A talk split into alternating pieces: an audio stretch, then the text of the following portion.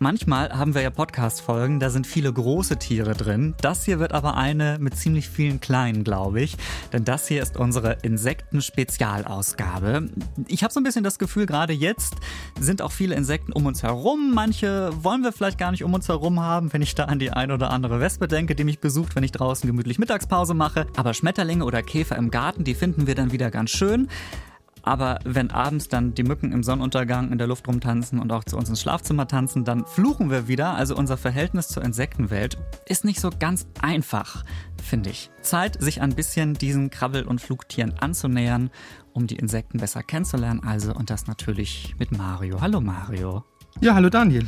Wir sprechen über die Faszination der Insektenwelt, aber auch das Insektensterben nachher. Ähm, da freuen wir uns drauf, zusammen mit unserem Gast in dieser Folge, die Biologin, Autorin und Podcasterin Jasmin Schreiber wird uns nämlich noch besuchen.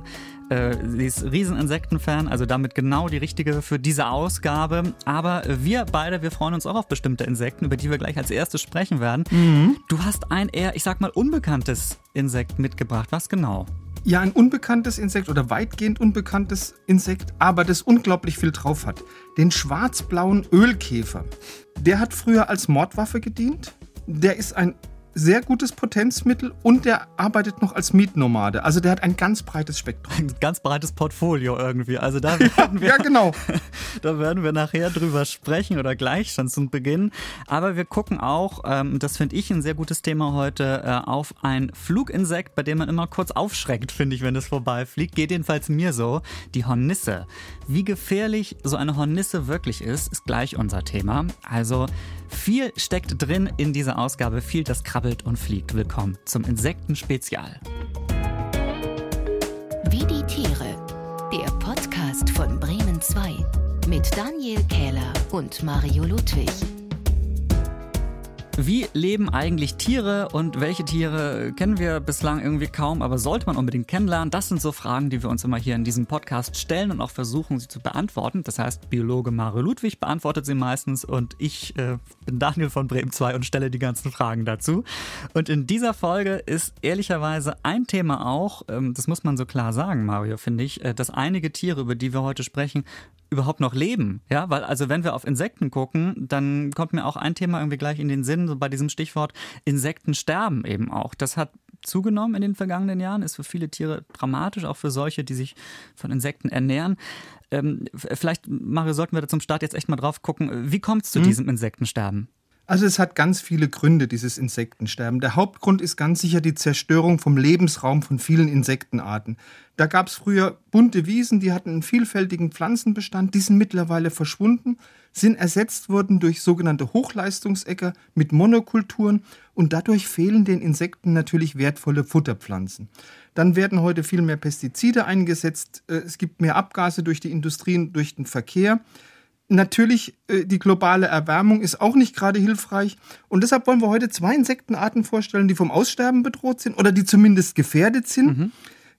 Aber wir wollen jetzt nicht nur die jeweiligen Gründe für die Gefährdung vorlegen, sondern eben auch zeigen, das sind nicht irgendwelche Insektenarten, sondern das sind schon Arten, über die gibt es wirklich spannende Geschichten zu erzählen. Ja, und manche, wie gesagt, kennt man noch gar nicht so intensiv. Da hast du ein Tier rausgesucht, das mir äh, auf den ersten Blick erstmal sympathisch ist. Äh, du hast es eben schon angedeutet. Ja, weil, ich, weißt du, ich meine sympathisch, weil es scheint nicht zu stechen, es scheint keinen Krach zu machen, ja. es scheint nicht zu stinken.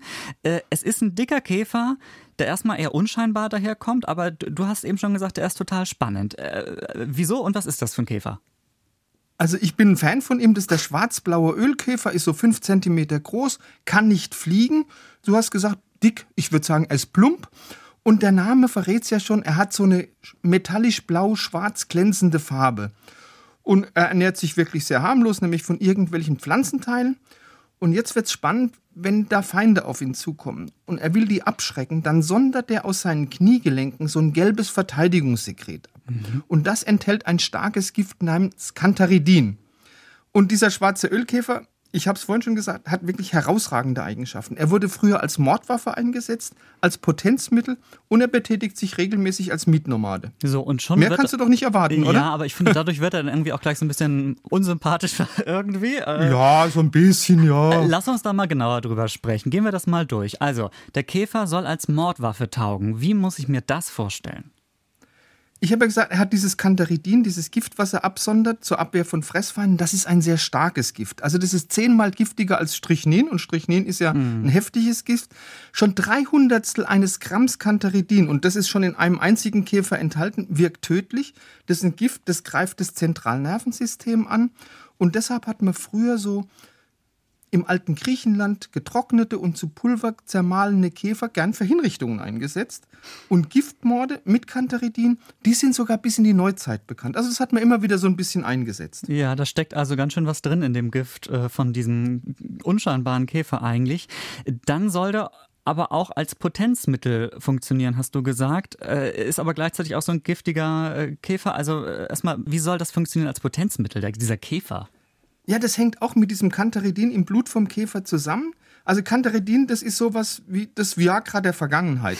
Weil wenn du wirklich Käfer trocknest und zu Pulver malst und nimmst dieses Pulver zu dir, dann kommt es dank dieses Cantaridins, was in den Käfern drin ist, zu einer ganz kräftigen Reizung der Schleimhäute, von Harnröhre, von der Harnblase.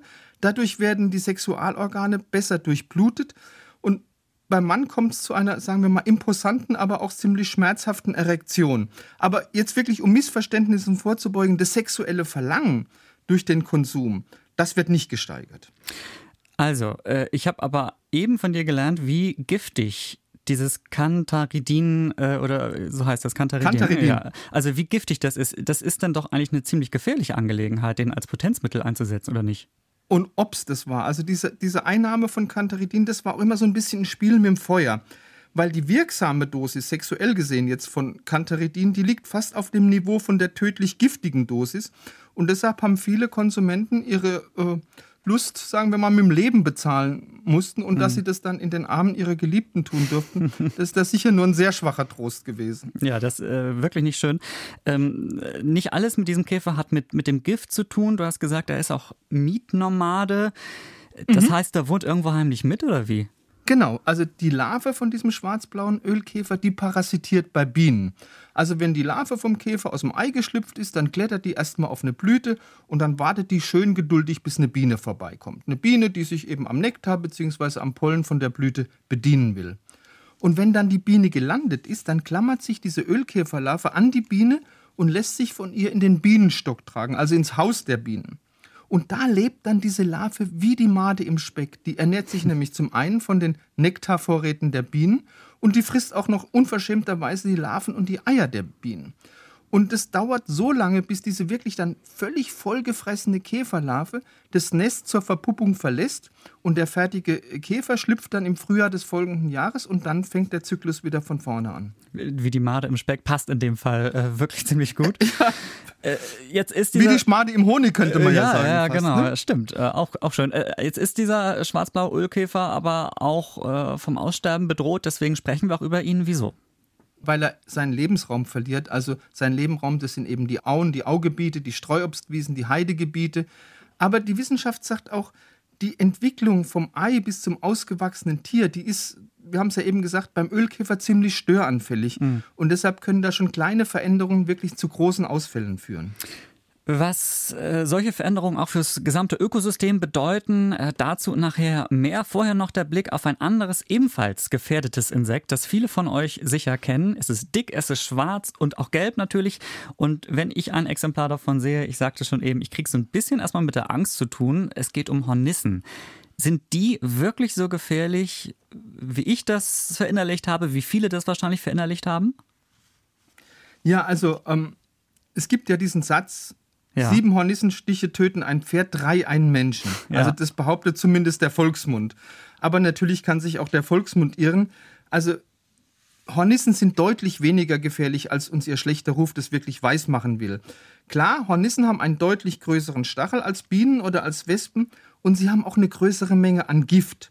Aber richtig ist auch, dass dieses Gift auch eine deutlich geringere Toxizität hat als zum Beispiel Bienen- oder Wespengift. Das ist also nicht so wirksam wie ein Bienen- oder Wespengift. Mhm. Und dieser Mythos von der Gefährlichkeit von einem Hornissenstich, der kommt wahrscheinlich vom Schmerz, den der Stich so von einer Hornisse mit sich bringt. Mhm. Weil so ein Hornissenstachel ist deutlich länger als bei einer Wespe oder bei einer Biene und kann dann auch in tiefere Hautschichten, in empfindsamere Hautschichten vordringen. Und das tut dann einfach sehr, sehr weh. Sind die denn auch so aggressiv, wie sie aussehen? Nein, also das heißt ja immer, Hornissen sind furchtbar aggressiv. Das stimmt nicht. Die sind nicht sonderlich aggressiv. Mhm. Ganz im Gegenteil. Es sind eigentlich sehr friedliche Tiere. Allerdings, wenn es jetzt darum geht, ihr Nest zu schützen, dann ist wirklich Schluss mit lustig. Dann verstehen Hornissen gar keinen Spaß mehr und dann stechen die auch zu. Aber das ist jetzt wirklich kein Grund zur Beunruhigung. Also Wissenschaftler haben mal ausgerechnet, ein gesunder Mensch, der müsste schon tausendmal von einer Hornisse gestochen werden oder von tausend Hornissen gestochen werden, um wirklich ernsthaft Schaden zu nehmen. Das ist in der Praxis noch nie vorgekommen.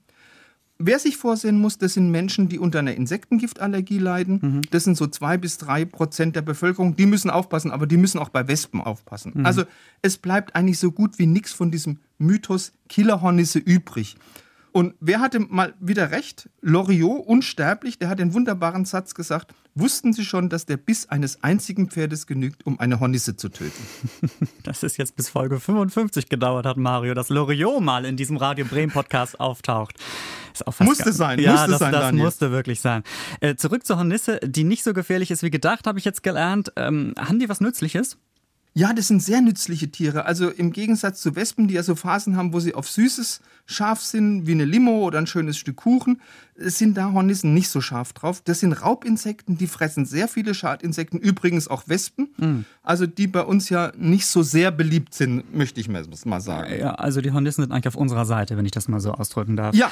Äh, und äh, wenn wir die Hornissen in Ruhe lassen, dann ähm, ist das vielleicht auch äh, irgendwie äh, ganz gut. Äh, trotzdem, du hast jetzt einen Blick in die Geschichte noch mitgebracht, bei dem man sieht, auch Hornissen sind mal als Waffe eingesetzt worden. Äh, wie soll das geklappt haben? Sie waren eine, wirklich eine der ersten Biowaffen. Und es gibt eine amerikanische Historikerin, Adrienne Mayer, die hat es recherchiert. Die alten Griechen, die haben eben, um Kriege zu führen, Hornissen zunächst mal in Tonkrügen angesiedelt. Da haben die dann ihr Nest gebildet. Und diese Tonkrüge, die dann innen drin ein Hornissennest hat, die hat man dann mit Katapulten als so eine Art Bioartilleriegeschoss in die gegnerischen Schlachtreihen geschleudert. Meine Güte. Und diese tönernen Krüge, die sind dann im Aufprall zerbrochen. Und da waren natürlich die Hornissen so richtig verärgert. Das hat ihnen natürlich keine Freude gemacht. Und was haben die gemacht? Die haben natürlich jeden Soldaten, der in unmittelbarer Nähe von der Aufprallzone war, mit wütenden Stichen attackiert. Mhm. Und du kannst dir ja vorstellen, also wer von einem Schwarm angriffslustiger Hornissen verfolgt wird, der hat keinen großen Bock mehr, eine Schlachtordnung einzuhalten, sondern der tritt lieber die Flucht an. Ja, da würde ich aber auch wütend werden, wenn ich in einem Tonkrug durch die Luft geschleudert werden würde. Irgendwie. Und aufprallen, ne? Ja, vor allen Dingen das. Äh, gucken wir jetzt zurück in die äh, Gegenwart, denn wir haben die Hornissen äh, ja auch in die Folge genommen, wie auch schon den schwarzblauen Ölkäfer eben, weil mhm. sie zu den gefährdeten äh, Insekten auch gehören. Warum ist das so bei denen? Also man hat die Hornisse sehr lange verfolgt, die Menschen haben die Hornisse sehr lange verfolgt, eben weil sie ein vermeintliches Killerinsekt war. Und deshalb ist die Hornisse auch 1984 auf die rote Liste der verfolgten Arten oder der vom Aussterben bedrohten Arten gebracht worden. Heute ist es vor allem der Rückgang von ihrem Lebensraum, der Hornissen wirklich schwer zu schaffen macht. Also Auwälder sind verschwunden, alte Eichenbestände, Streuobstwiesen. Da gab es dann Baumaßnahmen, es gab die sogenannte Flurbereinigung. Mhm. Es wurde dann alles durch Monokulturen ersetzt, also der Klassiker wieder. Und dann gab es eben ganz wenig natürliche Baumhöhlen, wo die ihr Nest anlegen konnten. Und deshalb nisten Hornissen gern in künstlichen Höhlen, zum Beispiel eben in einem Rollladenkasten. Die Bundesartenschutzverordnung sagt, Hornissen sind besonders geschützte Tiere. Das heißt, ihre Nester dürfen nicht zerstört werden und nur in Notfällen, also wenn zum Beispiel jetzt so ein Nest im Eingangsbereich von einem Kindergarten ist, dann dürfen die von speziell ausgebildeten Experten umgesiedelt werden, aber nicht getötet werden. Also auch wenn es schwerfällt irgendwie, weil es vielleicht schon ein bisschen gefährlich aussieht irgendwie oder auch sich gefährlich anhört ja manchmal bei den, bei den Hornissen, wenn sie so an einem vorbeifliegen. Wir sollten versuchen, uns mit denen irgendwie anzufreunden, denn äh, die Hornissen sind sogar nützlich und eben auch bedroht und sie verdienen mindestens deshalb ein bisschen Aufmerksamkeit von uns. Und wir schauen jetzt noch auf ein paar paar andere Arten und noch etwas genauer auf die Frage, wie sie geschützt werden können. Insekten, skurrile Tiere, Artenvielfalt, die Natur und ihre Bewohner kennenlernen und auch das ganze anderen Menschen erklären, das sind alles Themen, die unseren heutigen Gast bewegen. Sie ist unter anderem Schriftstellerin, Podcasterin, Biologin und auch Wissenschaftsjournalistin und wie ich gelernt habe, in diesem Jahr auch Botschafterin des NABU Insektensommers, was es alles gibt. Und mehr geht, glaube ich, auch gar nicht, um ideal zu sein, um in diese Folge reinzukommen und reinzuschauen. Jasmin Schreiber ist heute bei Wie die Tiere. Herzlich willkommen, Jasmin. Hallo. Schön, dass du da bist. Viele unserer Hörerinnen und Hörer, ähm, glaube ich, interessieren sich für Tiere, die auch im Garten, im Park oder im, im Wald rumlaufen. Von daher gibt es, glaube ich, einige, die dich auch schon kennen oder vielleicht äh, im Netz irgendwie gefunden haben, sozusagen. Denn äh, du bist super aktiv auf Social Media, auf Instagram äh, vor allen Dingen in letzter Zeit. Und man sieht so, ja. so viele Tiere. Du hast letztens irgendwie, das war gefühlt 15 oder 20 Bilder von, von Insekten, die du irgendwo entdeckt hast, hintereinander in deiner Insta-Story gepostet gepostet und äh, die Followerinnen und Follower äh, damit irgendwie so ein bisschen mitgenommen zu dir. Das heißt, die Faszination an Insekten, an der Natur generell scheint bei dir wirklich ganz weit oben zu sein. Woher kam dieses Interesse? Weißt du das? Ich glaube, das ist schon so, seit ich klein bin. Einfach weil, also insbesondere Insekten mhm. überall sind und super leicht zu beobachten sind und Viele Leute interessieren sich natürlich für Tiere, die puschelig sind, Fell und sowas und flauschig aber sind natürlich so schwerer im Alltag zu sehen. Und Insekten sind überall. Das habe ich als Kind schon gemerkt, dass wenn ich mit Tieren irgendwie Tiere beobachten will, sich Insekten anbieten. Da muss man nur mal einen Stein hochheben oder ein Stück Rinde oder sowas und dann mhm. hat man da schon eine ganze Versammlung und das hat mich schon immer fasziniert, weil es so ähm, unanstrengend war. Also ohne viel Aufwand, ohne sich krass auszukennen oder irgendwas, dreht man einfach irgendwas unbeobachtet. Man muss ja nicht mal unbedingt wissen, was da ist. Ähm, ist auch einfach nur zu interessant zu sehen, was da so wuselt und was die alle so machen. Hast du eigentlich ein Lieblingsinsekt, also irgendeine Art, die dir besonders ans Herz gewachsen ist? Also ich habe vor allem so natürlich einen engen Bezug zu Arten, die in meinem Dachgarten hier in Hamburg fliegen. Und momentan habe ich da super viele Schwebfliegen und Wespen. Das kommt durch die Jahreszeit und äh, die sind mir jetzt in den letzten Wochen richtig ans Herz gewachsen. Also Schwebfliegen, das sind ja die Fliegen, die so aussehen wie Wespen, sind's aber nicht. Mhm. Und dann natürlich Wespen, die aussehen wie Wespen, sind's dann aber.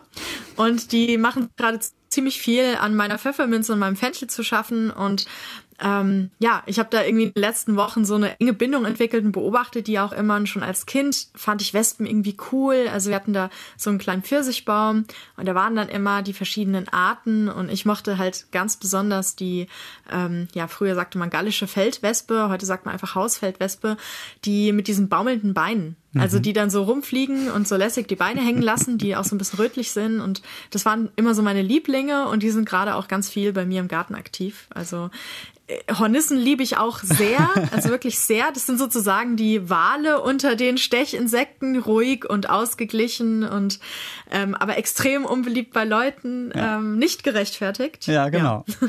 Äh, hast du da denn äh, nie Angst irgendwie vorgehabt vor, vor Wespen oder vor Hornissen früher? Also früher natürlich äh, wurde ich als Kind, ist ja auch vernünftig gewarnt äh, von meinen Eltern, aber die waren generell nicht so panisch. Meine Mutter hat Angst vor Insekten, das wusste ich aber nicht, das hat sie mir erst letztes Jahr gestanden, mhm. Insekten und Spinnen. Aber sie hat sich halt immer so zusammengerissen, weil sie nicht wollte, dass ich die Angst übernehme und es ist in das krasse Gegenteil geschlagen. Ich habe halt die ganze Zeit Insekten nach Hause geschleppt, unter anderem Wespen, die ich irgendwo gefunden habe, denen es nicht gut ging oder so. Und ja, ich hatte da ziemlich schnell die Angst verloren. Also klar wurde ich auch schon ein paar Mal in meinem Leben gestochen, zwei, drei Mal oder so, aber jetzt nicht übermäßig viel. Also wenn man so bestimmte Verhaltensregeln berücksichtigt in der Umgebung von Wespen, kommt man da eigentlich gut durch. Hm. Bei der Gelegenheit muss ich einmal gerade ganz kurz erklären, dieser Podcast ist ja wirklich eine technische spannende Angelegenheit, wo Leute aus den unterschiedlichsten Städten und den unterschiedlichsten Orten zusammengeschaltet werden. Mario sitzt in Karlsruhe, ich bin in Bremen und Jasmin in Hamburg. Deswegen kommt es manchmal dazu, dass vielleicht hier und da äh, die ein oder andere Leitung ein wenig hakt, aber das für euch da draußen als kleine Backstage-Info. Jetzt haben wir gerade über die äh, Lieblingsinseln Insekten gesprochen. Mario, hast du ein Lieblingsinsekt? Also Wespen schon mal nicht. Also vor Wespen habe ich großen Respekt. Ich stehe eher so auf Käfer und zwar auf Hirschkäfer. Das ist ja der größte europäische oh, ja. Käfer. Und ich lebe ja in Karlsruhe und ich kenne in der Nähe so eine Stelle, da kann man tatsächlich, äh, das ist natürlich eine geheime Stelle, da, da kann man so ab und zu mal im, im Juni, Juli, kann man da Hirschkäfer beobachten und ich finde, die sehen aus wie aus so einer anderen Zeit, wie so Urtiere. Äh, durch, durch diese Mundwerkzeuge, die ja so an das Geweih eines Hirschs erinnern, mhm. da sehen die mächtig aus, da sehen die aus wie so ein Mini-Dinosaurier, so ein bisschen. Die liebe ich sehr. Ja, das Sind kann auch vom Aussterben leider bedroht. Ah, okay. Ja, wir haben, glaube ich, auch vor einiger Zeit schon mal in Wie die Tiere über die gesprochen. Tatsächlich. Bei mir ist es, glaube ich, ein bisschen ja. unspektakulärer. Aber äh, ich glaube, mein Lieblingsinsekt, das hat Jasmin auf jeden Fall auch auf dem Dachgarten, das ist eigentlich die Hummel, sage ich ganz ehrlich. Ja. Äh, äh, ist vielleicht nicht der Wal unter den Insekten, so wie du es gerade gesagt hast. Ich weiß nicht.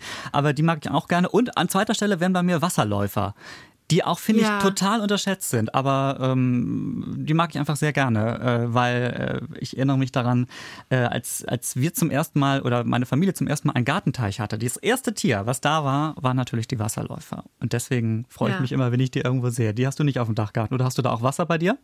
Ich habe auch einen kleinen Teich, aber da sind nur Schnecken drin. Oh, gut, auch okay. Ähm, also so. wir können festhalten an der Stelle, wir alle lieben erstmal die Vielfalt der Insektenwelt. Nun gibt es da aber ein ähm, Problem, ein gewisses. Mario und ich haben in dieser Folge schon über das Insektensterben gesprochen. Ähm, Thema, das auch manchmal so ein bisschen in den Hintergrund gerät, wenn über Umweltschutz gesprochen wird. Also in Medien jedenfalls ist das mein Eindruck. Jasmin, hast du ähm, das Gefühl, dass da bestimmte Insekten erstmal auch hier bei uns sehr betroffen sind vom Insektensterben oder was beobachtest du? Ja, also in der Wissenschaft sind Gefühle zwar valide, aber halt nicht belegbar. Also hm. ich habe nicht das Gefühl, sondern die Daten, dass äh, eigentlich so ziemlich alle Insekten bedroht sind. Also es werden ja gerne die Hummeln oder Bienen in die Kamera gehalten. Auch die Honigbiene rettet die Honigbiene, dabei ist die gar nicht bedroht. Aber allen Insekten geht es schlecht und ähm, aus verschiedensten Gründen. Und deswegen, egal welches Insekt man sieht, ähm, die Wahrscheinlichkeit sehr hoch, dass es eins ist, dem es nicht so toll geht. So, leider. Was äh, ist der Grund dafür? Also wir haben heute schon einmal drüber gesprochen, Bebauung ähm, in der Folge, äh, Baustellen etc., Straßenbau. Ähm, äh, sind das die Gründe oder gibt es da noch mehr? Ja, es gibt unglaublich viele Gründe. Also natürlich äh, Flächenversiegelung und die Zerstückelung von Habitaten durch eben Straßenbau oder sowas, eine Autobahn, die dann zum Beispiel das Bruthabitat vom, also das heißt Brut, das Fortpflanzungshabitat, wo die dann auch die Eier ablegen, vom dem Habitat, wo sie dann eigentlich wohnen, ähm, trennen oder verschiedene Nahrungsressourcen abgeschnitten werden äh, von den in, ja, Habitaten der Insekten, aber natürlich auch der Klimawandel, das heißt, die Temperaturen erhöhen sich. Das ist nicht für alle Insekten unbedingt ideal. Es führt ja, mer wir merken ja, dass es viel mehr zu Dürren kommt. Mhm. Was für viele Insekten ein Problem ist, weil die halt irgendwie auch Blüten, feuchte Blätter brauchen zum Essen oder sie entwickeln ihre Larven im Wasser und wenn dann alle Tümpel austrocknen, dann haben die auch ein Problem. Und natürlich, also es gibt super viele Faktoren. Pestizide, also diese extreme, extensive Landwirtschaft, äh, wie wir sie betreiben, mit viel Pestiziden, ähm, sowohl gegen Insekten als auch gegen ähm, Unkraut und oft auch proaktiv wird das gemacht. Ähm, ja, also das ist, die Probleme sind, ich kann jetzt noch fünf Stunden so weitermachen, ja, ja, ja. die Probleme sind massiv. Also eigentlich, das Hauptproblem ist einfach der Mensch. Das ist auch eigentlich in allen Bereichen der Natur so, wenn es da irgendwie schlecht läuft, es liegt an uns. Und gerade Insekten haben jetzt nicht so eine mega starke Lobby, dass die den Menschen das klar ist, dass das ein Problem ist, wenn bestimmte Insektenarten verschwinden. Also die wirken so klein und unscheinbar. Allerdings haben die ja jetzt nicht nur die Funktion, im Ökosystem Insekt zu sein und durch die Gegend zu tippeln und süß auszusehen, sondern sind zum Beispiel eine Hauptfutterquelle für bestimmte Vogelarten. So, und wenn jetzt die Insekten weg sind, dann sind plötzlich bestimmte Vögel weg. Dann merken wir Menschen das oft auch. wenn man mhm. sich da sitzt und sich denkt, Schwalben, lang nicht mehr gesehen. Oder ja. die Mensch, Mauersegler waren hier früher doch auch mal. So sieht man also, äh, wie das doch alles irgendwie miteinander zusammenhängt. Ähm, naive Frage von mir, ähm, äh, was können wir tun? Ja, ich denke, was wir tun müssen, ist allen klar. Also wir können die Landwirtschaftsnutzung, wie wir sie so betreiben, nicht so weitermachen. Also ähm, mit diesen unglaublich riesigen Monokulturen. Das betrifft natürlich auch Waldwirtschaft. Also wir sehen ja jetzt, wie uns, äh, es brennt ja ununterbrochen. Wie viel Feuer sind es parallel? Gerade 200 oder sowas Waldbrände und ähm, Käferbefall gleichzeitig, weil durch den Klimawandel, durch die Trockenheit und sich erhöhenden Temperaturen die Bäume ihre Abwehrsysteme nicht mehr so gut ins Feld führen können. Das heißt, ein Baum, der ausgetrocknet ist, hat nicht mehr genug Harz und der Borkenkäfer kann den halt richtig befallen und töten. Und das sind alles so Sachen, die halt gekommen sind durch den Klimawandel. Und natürlich müssen wir dann eine Politik fahren, die den Klimawandel wirklich massiv bekämpfen. Ich rede jetzt nicht von so kleinen Sachen wie CO2-Emissionen hin und her schachern oder hier und da mal ein Windkraftwerk, sondern wir müssen unbedingt weg von fossilen Energien und zwar ganz weg. Und wir müssen unbedingt weg von dieser ähm, ja, Monokulturlandwirtschaft. Wir müssen weg davon, unsinnige Bauvorhaben durchzuziehen, nur weil sie vor 30, 40 Jahren mal beschlossen wurden sind alles sehr unbequeme Entscheidungen. Also ähm, man sieht es ja immer, Tempolimit und so, da, da mhm. gehen die Leute schon Fackeln Mistgabeln. weil sie natürlich Angst haben, das kann ich auch verstehen, dass ihr Leben halt ihnen Sachen weggenommen werden, Freiheiten, die sie jetzt haben. Aber in Wirklichkeit haben wir sie nicht. Das ist ein bisschen so, wie wenn man mit einer Kreditkarte durchs Leben rennt, richtig viel Kohle ausgibt, aber eigentlich ist auf dem Konto nichts drauf und man stürzt immer mehr in die Schulden und irgendwann holt es einen ein. Und genauso gehen wir gerade mit den Ressourcen der Welt um. Und genauso wird das alles dann auch, ja, äh, uns ins Gesicht zurückschlagen, so wie so ein Gummi, das man dehnt und dann schlägt es uns zurück. Ähm, es wird schlimm. Also mhm. das, diese Einsparungen, die wir jetzt machen müssten, sind sehr ungemütlich, aber wenn wir sie nicht tun, sind die Konsequenzen und dann haben wir keine Wahl mehr und können nicht mehr dosieren, welche Einsparungen wir besonders doll machen, welche wir ein bisschen lockerer sehen. Dann, das wird richtig schlimm und das ist den Leuten nicht klar. Und ähm, ja, wir sagen immer die Erde retten, aber wir, es geht nicht darum, die Erde zu retten in Wirklichkeit, weil ist, die hat vor Millionen von Jahren Meteoriteneinschläge überlebt, ähm, alles ist gefroren, die Atmosphäre war giftig. Leben hat immer einen Weg gefunden. Es geht darum, uns Menschen zu retten, weil wir unsere eigenen Ressourcen zerstören. Und dann natürlich die Insekten, die zeigen uns quasi, was uns blüht. Also wir können an den Insekten beobachten, die aussterben, die immer weniger vorkommen. Man kann das sehr gut an Schmetterlingen, finde ich, momentan sehen. Ähm, wenn man sich so erinnert in der Kindheit, wie viele Kohlweißlinge und Tagpfauenaugen so rumflatterten. Wenn man es mit jetzt vergleicht, da freut man sich schon, wenn man mal einen Schmetterling sieht. Ja? Mhm. Und genauso wird es halt uns mit uns auch passieren. Wir sind ja, wir stehen ja nicht drüber über diese Artenprozesse oder über dem Ökosystem oder so. Wir sind auch Lebewesen und das wird uns noch ganz schön böse wieder vor die Füße fallen. Monolog Ende. Ja, ja, ja, ja. Aber manchmal ist das eben so. Ähm, die äh, Tatsache, dass ich mir irgendwie ein Lavendel auf den Balkon stelle und das Gefühl habe, ich tue dann was für die Insekten, ist dann irgendwie auch ein bisschen lächerlich, oder? Naja, lächerlich finde ich das nicht. Also es gibt ja auch, Biodiversität hat ja ganz viele Faktoren und Ebenen. Es geht dabei ja nicht nur um die Artenvielfalt, sondern es geht auch um lokale Biodiversität, also wie viele, äh, zum Beispiel im Garten jetzt, ja, hm. welche verschiedenen Arten da vorkommen, was natürlich wieder auch andere Arten Vögel und sowas in dieser, in der Region um deinen Garten herum anzieht.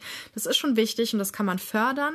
Es gibt auch tatsächlich einen Freund von mir, der hat so eine ganz bestimmt, der wohnt in der Schweiz, der hat so eine ganz seltene Schneckenart, wohnt bei denen im Garten.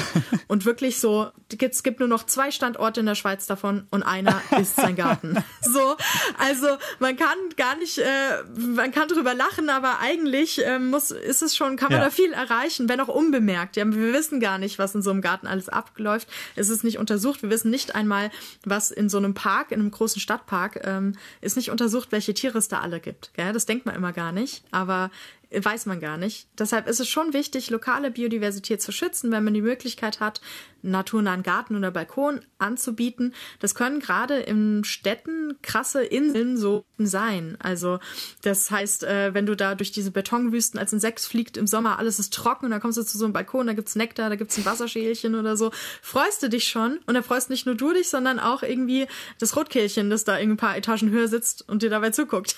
so. Also stell also, doch mal äh, Appell an, an, an unsere Hörerinnen und Hörer draußen, stellt doch mal dem Nachbarn oder der Nachbarin mit dem schönen Steingarten nebenan, stellt den doch mal ein paar ja. äh, blühende äh, Kübel äh, in den Garten. Vielleicht kommt dann auch das ein oder andere Insekt dazu. Ähm, wichtig ist vor allen Dingen, äh, deswegen haben wir ja diese Folge auch gemacht, auf dieses Thema auch hinzuweisen und da einfach nochmal drüber zu sprechen und das nochmal ins Gedächtnis zu rufen.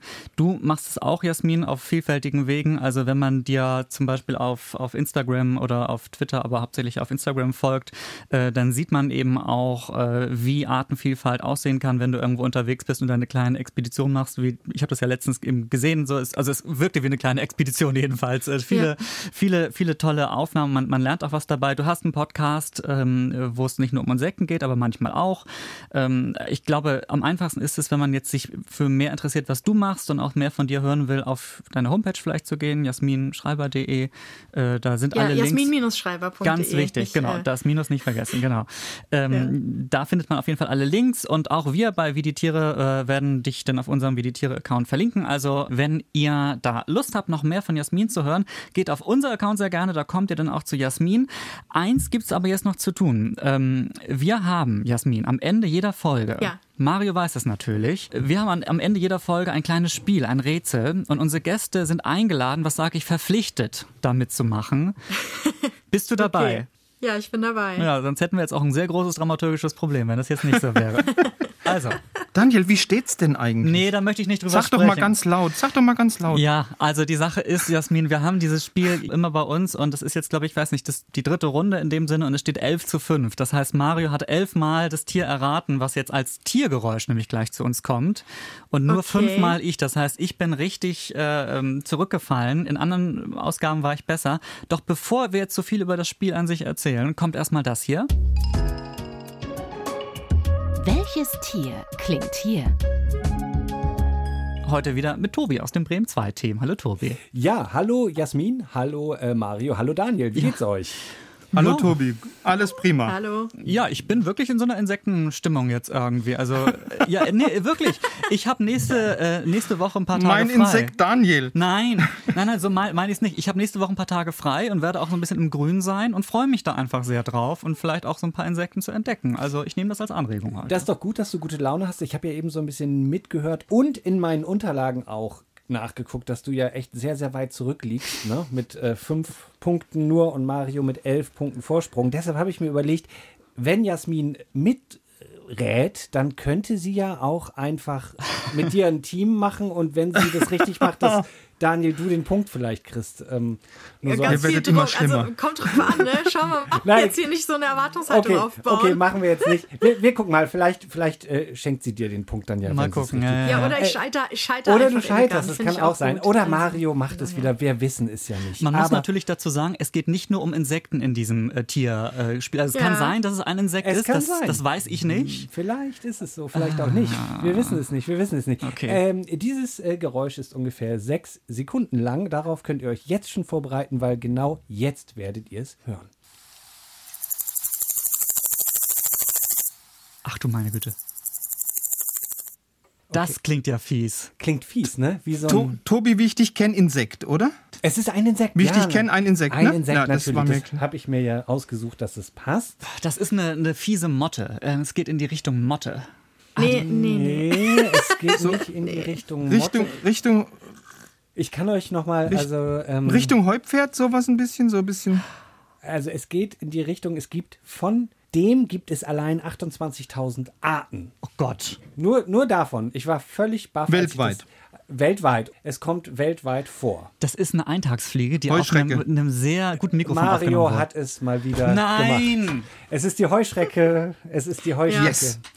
Es ist die Heuschrecke. Hätte ich auch was sagen sollen, weil ich wusste das. oh nein! ja, jetzt kann jeder Ihr kommen. habt, keine Ahnung, ihr habt, ihr habt so äh, lückenlos miteinander gesprochen, dass Sorry, ich einfach nur ja. still war. Oh nein, hattest du hattest du es schon sofort beim ersten Hören? Hey, ja klar, das kennen wir doch so aus der Kindheit. Okay, okay. Doch, gut. aber dass das so genau aufgenommen wird, das wusste ich nicht. Oder so, dass Man es hört so, so so richtig klingt. wie, man, das war so gut aufgenommen, man hat so richtig gehört, wie diese, das ist ja diese Schrillleisten am, ähm, Die an Stridu- den Beinchen, Stridulation wie so ist das. Ineinander, genau, wie die so ineinander so sich verhaken. Das war voll die gute Aufnahme. Da hören wir noch mal rein. Warte, ich habe das hier noch einmal. Ja.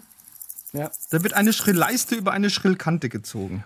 Genau. Okay, ich hätte jetzt noch sehr viele Tipps gehabt, aber es ging sehr schnell. Damit halten wir fest. Mario kriegt Ja. den Punkt. Ja, ja. Jasmin kriegt auch einen Punkt, Jasmin hat auch auch gewonnen. Punkt. Äh, nur Daniel hat verloren. Ja, ja. Ich bin, ich kenne mich damit inzwischen aber aus mit dieser Rolle. Ist in Ordnung. Ist in Ordnung. Also, soweit erstmal. Macht's gut. Schönen Tag euch. Tschüss. Danke, Ciao, Tobi, für Tobi. dieses Geräusch. Ciao. Ja. Ähm, Mensch, Jasmin, aber ähm, das war total schön, dass du da warst ähm, und äh, uns so ein bisschen Einblick gegeben hast. Einerseits in die Sachen, ähm, die du jetzt auch natürlich in deinen ganzen Angeboten, also Podcast, äh, äh, aber auch als Newsletter, volle Programm. Genau, das volle Programm, äh, NABU, bist du aktiv etc. Also da uns einen kleinen Einblick gegeben hast, ähm, aber auch uns noch ein bisschen äh, ja, sensibilisiert hast für dieses Thema äh, Artensterben. Und eins, äh, glaube ich, auf jeden Fall bei den Grillen und den Heuschrecken etc., da werde ich in den nächsten, in den nächsten Tagen mal ganz genau hinhören, ob ich die dann vielleicht genauso höre, wie jetzt hier eben auch in unserem Geräusch. Muss halt, man kann gerade da auch sehr gut hinsehen, weil die gerade, wenn man durch die Wiese läuft, überall rumhüpfen. Das ist richtig krass. Muss man mal sehr still So, sein, dass die, nicht, dass die mich nicht spüren. Ne? Die hauen sonst ab ganz schnell wahrscheinlich. Ja, man sieht die, also man läuft einmal durch eine Wiese mit ein bisschen höherem Gras, da hüpft schon in alle Richtungen. Also es ist sehr schwer, sie zu übersehen momentan. Ich gebe das mal als Challenge auch an unsere Hörerinnen und Hörer weiter. Ja, Wenn ihr jetzt mal unbedingt. so eine so eins sieht, dann äh, sagt mir noch mal bitte, ob das genauso klang. Ihr könnt ja auch eine Sprachaufnahme per Instagram schicken, auch in Ordnung. Denn checken wir mal, äh, wie die so bei euch klingen. Also, unser kleiner Blick in die Insektenwelt ist das heute von der Hornisse bis zur Schwebfliege und den Ölkäfer hatten wir auch noch. Das Ganze mit Autorin, Biologin und Podcasterin Jasmin Schreiber. Und ich sage an der Stelle ganz herzlichen Dank für deinen Besuch, liebe Jasmin. Sehr gerne. Ja, danke schön, Jasmin. Wenn euch diese Folge gefallen hat, dann abonniert uns unbedingt in eurer Podcast-App, zum Beispiel in der ARD Audiothek oder falls ihr uns auf Spotify oder Apple Podcasts hört, dann freuen wir uns auch, ähm, wenn ihr uns da empfehlt, beziehungsweise fünf Sterne gerne hinterlasst als Bewertung. Ähm, und schaut auch, wie gesagt, gerne vorbei auf Instagram. Wie die Tiere heißen wir da. Da kriegt ihr auch immer sofort Bescheid, wenn eine neue Folge rauskommt. Bevor wir uns dann demnächst, kleiner Spoiler vorab schon mal, in eine kleine Spätsommerpause verabschieden. Das wird in 14 Tagen sein, beziehungsweise in 14 Tagen kommt erstmal nochmal eine normale Ausgabe von uns. Dann, äh, Mario, wird es. Eine tolle Ausgabe. Ja, Das, Das sowieso. ach, so, sowieso. Es wird aber ein bisschen gefährlich oder bedrohlich, glaube ich, können wir sagen, oder? Es, es geht um Drohgebärden und es kommt eins meiner Lieblingstiere vor, das Stachelschwein. So viel können wir, glaube ich, schon verraten. So, also wenn das nicht Lust auf mehr macht, dann weiß ich auch nicht. Falls ihr sagt, zwei Wochen Wartezeit, ey, das ist mir viel zu lang bis zur nächsten Folge, dann habe ich noch einen schnellen Podcast-Tipp von uns, denn Bremen 2 hat gerade zusammen mit Arte ein spannendes Projekt gestartet, das sich mit einem Thema befasst, das sicher viele von euch auch bewegt, mich auch. Wen dürfen wir essen? So heißt dieser Podcast von Radio Bremen, in dem es um die Zukunft des Fleischkonsums geht. Warum essen wir Fleisch? Äh, Wie kam das überhaupt? Welches Verhältnis haben wir vielleicht zum Fleisch? Und was ändert sich gerade auch so ein bisschen an der Situation? Oder ändert sich da überhaupt nichts? Also das sind große Fragen im Wen dürfen wir essen Podcast. Den gibt's in der ARD Audiothek und überall, wo ihr sonst gerne Podcasts hört. Unsere Empfehlung für euch ist das. Und wenn ihr sagt, ja, ich gucke lieber statt hören, es gibt als Ergänzung zu Wen dürfen wir essen noch eine Doku in der Arte Mediathek. Also Film, Podcast, genug zu hören und zu sehen und auch von uns dann in 14 Tagen wieder. Also geht bitte auf Insektensuche draußen. Habt eine schöne Zeit bis dahin. Tschüss Mario. Ciao. Wie die Tiere. Der Podcast von Bremen 2. Alle Folgen in der ARD Audiothek.